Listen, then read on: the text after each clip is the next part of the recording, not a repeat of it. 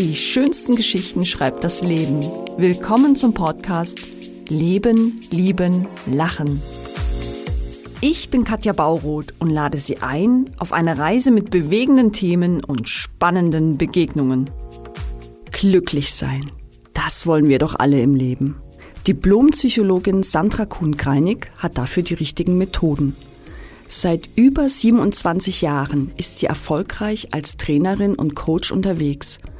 Sie unterstützt Mitarbeitende und Führungskräfte in Unternehmen, mit dem täglichen Stress klarzukommen. Ihre nachhaltigen Weiterbildungsformate als Jahresreise wurden deutschlandweit und europaweit ausgezeichnet. Frau Kuhn-Kreinig, halten Sie sich eigentlich für einen glücklichen Menschen? Wow, es ist gleich eine schwierige Frage.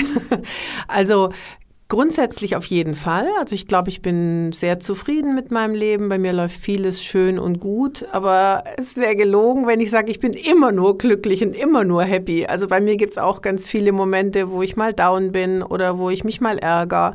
Also insoweit die Antwort auf Ihre Frage, ich würde sagen, ja, mit kleinen Einschränkungen. Was macht für Sie denn Glück aus?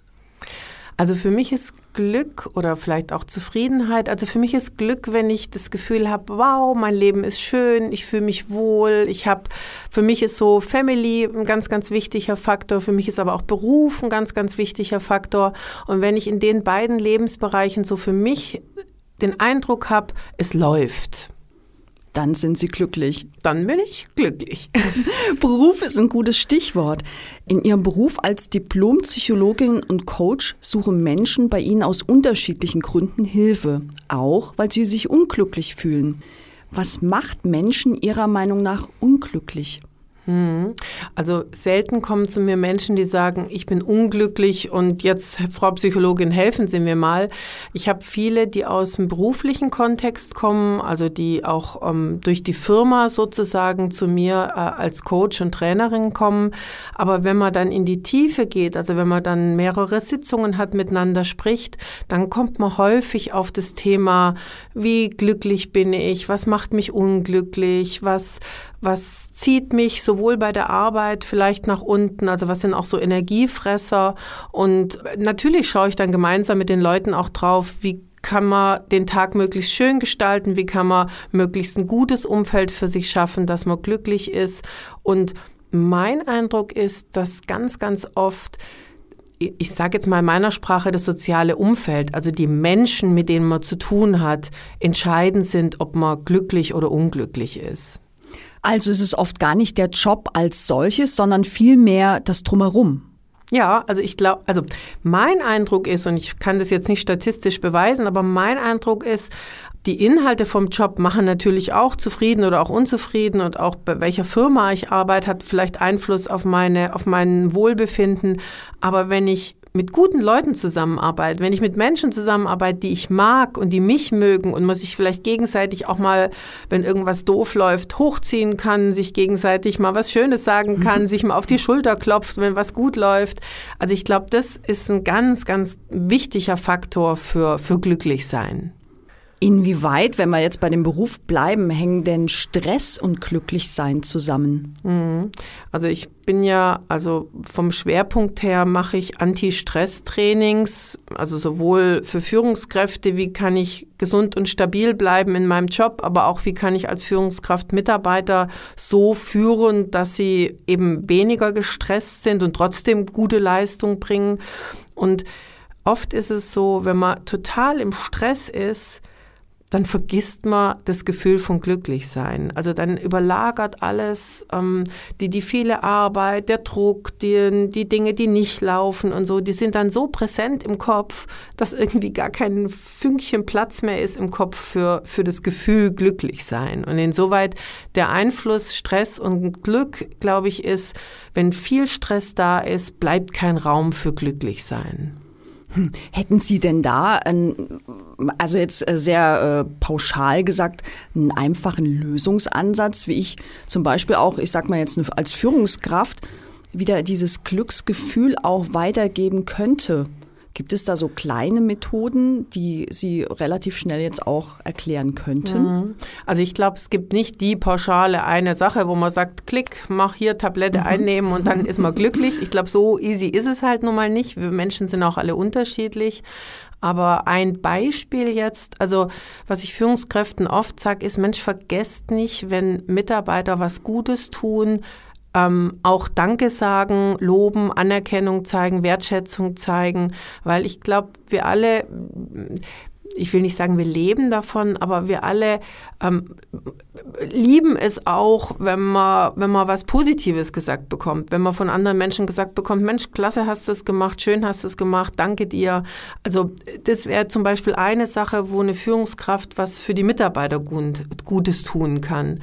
Und ähm, für sich selber, man hat ja nicht immer unbedingt jemand von außen, der einem ein Glücksgefühl geben kann, aber für sich selber ist für mich so dieses immer wieder auch vielleicht umzuschalten, wenn man was, was hat, was nicht so gut läuft, was, was, was vielleicht negativ ist, immer wieder auch das Positive zu erkennen, bewusst auf Spurensuche zu gehen. Ich sag manchmal auch so eine rosarote Brille anziehen und mal einfach aufs Gute blicken. Also das mhm. auch sehen. Ich glaube, das ist sowas, was man sich selber auch immer wieder ähm, vor Augen führen sollte. Ja, das kommt ja in unserer Gesellschaft leider äh, häufig zu kurz, ne? Diese, das Thema Wertschätzung überhaupt, ne? In allen Bereichen, nicht nur im, im Miteinander, sondern auch bezogen natürlich auf äh, Gegenstände oder sonst was, ja. Das ist ein sehr, sehr spannendes Thema, was Sie da auch begleiten, würde ich sagen. Ja, es ist ja auch so, also es ist ja auch so eine Wegwerfgesellschaft. Mhm. Wenn was nicht funktioniert, dann weg. Wenn, ähm, wenn mir der Partner, die Partnerin nicht gefällt, dann gehe ich. Wenn der Job nichts ist, dann suche ich mir möglichst einen neuen. Also ja. ist ja alles so, so schnell, schnell. Und also einer meiner Werte ist auch, Nachhaltigkeit mhm. oder Langfristigkeit und auch mal gucken, wie kann ich, ich bin mit meinem Mann jetzt äh, 30 Jahre zusammen, ähm, da ist auch nicht immer alles nur glücklich und schön, aber zusammen zu gucken, Mensch, wie kriegen wir es hin, dass wir gemeinsam ein, ein zufriedenes Leben haben, dass wir mit unseren Kiddies gut klarkommen, also ähm, und auch nicht gleich aufgeben, wenn mal was nicht so toll ist. Also ich glaube, da, da dürfen wir vielleicht wieder mehr Fokus drauf setzen. Ja, das finde ich sehr schön. Auch das Wort, was Sie eben verwendet haben, zufrieden, Zufriedenheit. Hm, inwieweit hat denn Zufriedenheit auch was mit Glück zu tun? Hängt das überhaupt zusammen oder muss man da einen Unterschied machen? da triggern Sie gerade bei mir einen, einen, einen Knopf. Ähm, ich habe in meinem Leben einmal eine Prüfung nicht bestanden oder ich habe einmal eine Sache, wo ich wirklich durchgerasselt bin. War es die Fahrprüfung? oh, oh, Sie sagen das, die war es auch. Oh, aha. Die habe ich verdrängt als Psychologin. Es ist eine gute Taktik, auch Sachen zu verdrängen, die einem nicht gut tun. Also durch die Fahrprüfung bin ich auch durchgefallen. Aber da haben wir was gemeinsam. aber was, was, was mir so mit dem Thema Glück und Zufriedenheit in Erinnerung geblieben ist, als ich nach dem Abitur studieren wollte, hatte ich relativ wenig Geld und meine Eltern hatten auch nicht so super viel, die waren getrennt und ich war die erste in der Family, die studieren sollte. Und ähm, da gab es eine Möglichkeit, ein Stipendium zu bekommen. Und da musste man eine Prüfung ablegen und musste eben beweisen, dass man auch das verdient hat, dieses Stipendium zu bekommen. Und da musste ich einen Vortrag halten oder musste sagen, warum ich Psychologie studieren will. Und meine Formulierung damals mit 18 war, ich möchte Menschen glücklich machen. Das war so mit meiner. Sehr schön. Ja, genau. Gell, ist doch super schön. Super. Ich fand mich auch super schön, ehrlich gesagt, ich, als ich das so gesagt habe. Ich dachte, das muss doch ein Stipendium wert sein. Ja. Und der Prof, der mich da geprüft hat, der hat mit mir eine Stunde lang rumdiskutiert und wir haben aneinander vorbeigeredet. Und er wollte immer drauf kommen, dass Glücklichsein doch eigentlich ein kurzfristiger Moment ist und Zufriedenheit ein langfristiger Zustand. Und er wollte so im Gespräch mich drauf bringen, dass ähm, mein Ziel doch sein müsste, nicht glücklich zu machen, sondern zufrieden zu machen habe ich eine ganze Stunde lang nicht kapiert. Also, mhm. Äh, aber im Nachhinein, wenn man was nicht, also ich habe diese Prüfung nicht bestanden und habe dann eben vier Jahre lang studieren müssen und nebenher arbeiten, aber im Nachhinein ist mir das so bewusst geworden, dass es tatsächlich ein Unterschied ist. Es gibt ja diese Höhen und Tiefen im Leben, vielleicht sogar im Laufe eines Tages. Man hat mal äh, einen Happy-Moment und man hat mal so einen Down-Moment. Und Zufriedenheit ist sowas, was konstant über einen längeren Zeitraum läuft. Und das ist für mich zumindest die Unterscheidung jetzt geworden, auch in Anlehnung an diese Situation, die ich da erlebt habe. Sehr, sehr spannend. Hm, wie ist das eigentlich? Sind wir Frauen unglücklicher als Männer? Haben Sie da Erfahrung oder Statistiken oder vielleicht auch durch Gespräche mit Ihren äh, Klienten und Ihren Kunden? Hm, also es wäre natürlich jetzt harter Tobak, wenn ich sage, wir Frauen sind unglücklicher wie Männer. Hm, und ich muss auch mal aufpassen, wenn man so Schubladen aufmacht mhm. und so Prototypen da ähm, beschreibt, dann gibt es immer welche, die sagen, oh, ist äh, flach oder ist es ähm, verallgemeinert und so. Aber also wenn ich jetzt nur so aus dem, was ich an Klientinnen und Klienten bei mir in der Praxis habe, dann ähm, kommen Männer eher später und holen sich Hilfe und sind dann vielleicht sogar tiefer drin im, im Leiden oder in der, in der Problematik. Und Frauen, ähm, ich pauschalisiere es jetzt, bitte, bitte nicht, also irgendwie ähm, das wortwörtlich nehmen, aber viele Frauen ähm, reflektieren mehr, denken vielleicht auch häufiger an sich, diskutieren es auch vielleicht mit Freundinnen und sind dann auch eher bereit, was für sich zu verändern. Vielleicht kann man so eine Unterscheidung machen. Mhm. Also der Hintergrund meiner Frage ist auch der, Frauen sind in der Gesellschaft nun mal diejenigen nach wie vor, obwohl natürlich Männer auch schon sehr viel zupacken, die Familie haben, den Job haben. Wir sollen irgendwie sowas zwischen Barbie-Puppe und Superwoman äh, darstellen und dabei aber noch viel Liebe ausstrahlen.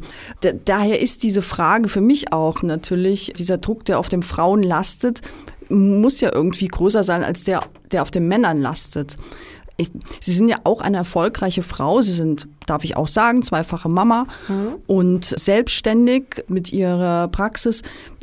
Wie, wie erleben Sie das? Haben Sie da auch schon mal Erfahrungen gemacht, dass Sie auch zwischen Barbie-Puppe und Super, Superwoman, ich sage es jetzt nochmal so pauschal, ja, Hürden erlebt haben oder Ausgrenzungen oder ja, wie ist das bei Ihnen? Sie sind hm. doch eigentlich die perfekte Frau. Schön wär's. also manchmal ist ja auch der Schein, der nach außen ist, anders wie der, der drinnen ist. Bei den sozialen Medien glaube ich auch so. Also viele, die äh, auf den sozialen Medien sich so super schön darstellen, die haben auch so ihre Macken, ähm, ob sie es jetzt mit Photoshop wegmachen oder ob sie es einfach nicht erzählen. Also ich kann, wenn ich von mir jetzt rede, ähm, ja, ich bin Mutter, ich habe eine, eine, Ehe, die funktioniert, ich habe eine eigene Firma, die gut läuft, mein Mann hat einen Beruf und wir pendeln zwischen Deutschland und der Schweiz und es sieht alles so super toll aus. Ähm, ich glaube, man kann nicht an allen Fronten immer gleich gut kämpfen oder gleich viel. Jeder hat nur so und so viele Stunden, jeder hat nur so und so viel Energie. Ähm, ich glaube, ich habe viel Energie, also ich glaube, ich kann viel wuppen. Aber ähm, also jetzt mal nur als ein Beispiel, ähm, mir passiert es häufig, dass ich abends, wenn wir eigentlich ähm, Paarzeit haben, ich auf dem Sofa einfach einschlafe, weil ich müde bin. Mhm. Und, und wenn da Freunde da sind, kann es auch passieren, dass ich äh, einschlafe und die Freunde sind noch da. ähm, ist jetzt nicht so perfekt, aber ist einfach geschuldet, den ganzen Tag arbeiten, den ganzen Tag machen, tun. Ähm, irgendwann ist einfach das Akku auch leer. Mhm. Und Sie hatten vorher nach dem Unterschied zwischen Mann und Frau gefragt. Also statistisch gesehen und wenn man jetzt auch gerade die aktuelle Corona-Zeit nimmt, ist es schon so, dass Frauen mehr Belastung empfinden und auch häufiger in psychische Erkrankungen rutschen, weil vielleicht das, was Sie beschrieben haben, mit alle möglichen Dinge ähm, gleichzeitig tun, gut machen wollen, Homeschooling und, und, und. Ich biete auch sehr viele Seminare zum Thema Frauen im Spannungsfeld zwischen Beruf und ähm, Familie an. Und die Nachfrage nach diesen Themen ist gerade ganz enorm. Und auch die Nachfrage nach, wie kriege ich Homeoffice, weil viele jetzt ja auch im Homeoffice arbeiten und Kindererziehung, wenn dann womöglich sogar der Kindergarten geschlossen ist oder Homeschooling stattfindet. Also das sind Themen, die viele Frauen gerade umtreibt und die auch kräftezehrend sind. Mhm.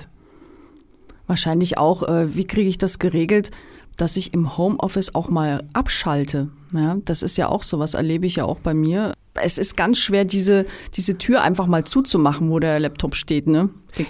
Ja, und also äh, das sagt sich so leicht. Viele haben ja gar keine ja. Tür, die sie zumachen können. Stimmt. Also ich habe neulich eine, eine, Teilnehmerin gehabt, da hatten wir ein, ein Coaching, also Online-Coaching. Und ähm, man sieht ja dann auf die Hintergründe, also wo sitzen mhm. die Leute? Dann sage ich, ah, sitzen sie im Schlafzimmer, weil man hinten so ein Bett gesehen hat. Dann sagt sie, ja, ich habe da mir meinen Platz eingerichtet. Und habe ich gefragt, ah, haben Sie sich da einen Schreibtisch reingestellt? Dann sagt sie, nee, ich habe meinen Laptop auf dem Trip-Trap-Stuhl meines Sohnes und ich sitze auf einem kleinen Hocker von meiner Tochter, äh, damit die Höhe stimmt. Und da, da kann ich nicht sagen, ich mache die Tür zu, weil das ist halt auch mein Schlafzimmer. Und dieses Abschalten und dieses, ähm, also wir haben dann auch darüber gesprochen und eine Idee war dann einfach eine Decke zu nehmen und zumindest den, den Laptop am Abend zuzudecken, mhm. dass man so ein Gefühl hat von, du gehst jetzt mal schlafen, damit ich auch zur Ruhe komme. Also ich glaube, dass das eine echt schwierige Phase für viele ist. Sie haben vorhin so was Schönes gesagt, wenn Sie am Abend, da ging es ums Einschlafen nach einem mhm. Äh, gestressten Tag, wenn Sie am Abend Paarzeit haben mit Ihrem Mann, mhm. da, da höre ich auch heraus, dass Sie sich durchaus auch wirklich Zeit füreinander nehmen. Ist das auch so ein Tipp von Ihnen zu mehr Glück in der Beziehung? Also absolut. Ich glaube, dass alles, was langfristig funktionieren soll, auch gepflegt werden muss. Und ich sage jetzt mal, bei Kindererziehung, das nicht von selber läuft, sondern auch da eben äh, Quality Time. Also man muss nicht, finde ich, einen ganzen Tag um die Kinder rumspringen, aber wenn man mit Kindern zusammen ist, dass man dann eben auch intensiv mit den Kindern zusammen ist. So finde ich das auch in der Partnerschaft. Und ähm, meine Klienten kommen ja oft mit einem beruflichen, mit einer beruflichen Frage, aber oft geht's irgendwann dann auch um Beziehung, um Familie, um Zuhause. Und manchmal mache ich es auch so, dass ich dann sage, Mensch, bringen Sie doch mal Ihre Frau oder wenn eine Frau bei mir ist, bringen Sie doch mal Ihren Mann mit und dann schauen wir auch gemeinsam, wie kann man das Leben und vielleicht auch das Glücklichsein zusammen besser steuern und ähm, initiieren im Alltag. Das ist ja schon mal ein sehr guter Tipp für mehr Glück im Alltag, wie ich das ja raushöre. Haben Sie, haben Sie da noch einen anderen Tipp? Hm, also ich muss immer vorsichtig sein, wenn man so die Partnerschaft so hoch hält, weil nicht mhm. alle haben das Glück, in der Partnerschaft zu sein. Also es gibt ja auch mhm. viele Menschen, die, die allein leben, allein sind, sich vielleicht eine Partnerschaft wünschen, aber es irgendwie nicht so hinhaut, wie man sich das vorstellt. Und mein Ansatz ist oft auch, Mensch, sorg für dich selber. Also mein, mein Begriff, den ich dafür verwende, ist Selbstcoaching oder eigenverantwortlich für sich sorgen. Und es gibt so viele kleine Dinge, die man tun kann, um sich selber in einen guten Zustand zu versetzen. Also ähm, ein Beispiel, ähm, sich selber verwöhnen und vielleicht abends schon mal einen super schönen Frühstückstisch decken, dass man morgens an einen gedeckten Tisch kommt. Das mhm. kann ich für mich selber machen. Oder ähm, Vielleicht kennen Sie das, so ein, so ein Dankbarkeitstagebuch. Also am Abend, wenn man ins Bett geht, sich nochmal ein schönes Buch äh, äh, auf den Schoß legt und mal drei Dinge aufschreibt, die am Tag gut gewesen sind, wo man, wo man vielleicht stolz auf sich selber war. Also und dann programmiert man so ein Stück weit auch sein Gehirn auf die schönen Dinge und schläft dann beispielsweise auch vielleicht besser und, und zufriedener ein. Hm, das ist ein super, super Tipp im Bereich Selbstcoaching. Verraten Sie uns, was Sie als Selbstcoaching persönlich für sich tun? Also ich versuche natürlich vieles von dem, was ich anderen empfehle, auch immer wieder bei mir selber anzuwenden. Und zurzeit, wir befinden uns ja gerade in der Zeit zwischen den Jahren. Diese Zeit nennt sich auch die Rauhnächte. Und was ich ganz intensiv gemacht habe, und da habe ich auch 48 Frauen begleitet in dieser Zeit, das alte Jahr bewusst zu verabschieden, vielleicht auch Dinge, die mich genervt haben, die mich gestört haben, abzuwerfen, loszulassen. Da gibt es auch so zum Beispiel eine Möglichkeit, ein kleines Feuerchen zu machen und ähm, Dinge, die mich gestört haben, auf einen Zettel zu schreiben und dann in das Feuer reinzuwerfen. Also ist eine Möglichkeit und das habe ich auch dieses Jahr gemacht. Ähm, mit meinem Mann gemeinsam so die Dinge, die uns geärgert haben, haben wir gesagt, so und jetzt verbrennen wir sie, damit wir sie nicht mit ins neue Jahr nehmen. Und die andere Perspektive ist eben das neue Jahr positiv, mit positivem Schwung zu begrüßen. Und ähm, wir haben äh, mit Freunden, ich hoffe, ich spreche es jetzt richtig aus. Ich nenne es jetzt mal Fertilis. Das ist so ein Spiel, wo man ähm, sich so gegenseitig Fragen stellt ähm, und so auch, was will ich erreichen, was hab, nehme ich mir vor. Und das haben wir mit Freunden gespielt. Und das Schöne war, dass mein Mann und ich da oft sehr harmonisch die gleichen Dinge für uns als wichtig empfinden. Also wir haben ähnliches Wertesystem. Und ähm, es war einfach auch ein schönes Gefühl zu sagen, ja, wir ticken ähnlich, wir wollen ähnliches und das erreichen wir im nächsten Jahr. Das kann man gut mit sich selber auch machen. Mit welchem Schwung gehen Sie in dieses neue 2022? also mein Motto für 2022 ist mit mehr Leichtigkeit durch den Alltag zu gehen. Also ich neige manchmal dazu, Dinge perfektionistisch zu machen. Das ist vielleicht auch typisch Frau. Mhm. Also Dinge so ähm, ja, so ganz genau vorplanen zu wollen, sich vorzubereiten und da mal ein bisschen mehr Lockerheit und Leichtigkeit und zu sagen, ach, es wird schon so kommen, wie es kommt. Ähm, das ist so mein Motto für 2022. Mit dieser wunderbaren Leichtigkeit verabschieden wir uns. Vielen Dank, liebe Frau Kuhn-Greinig. Ich danke Ihnen. Es war angenehm, das Gespräch. Danke.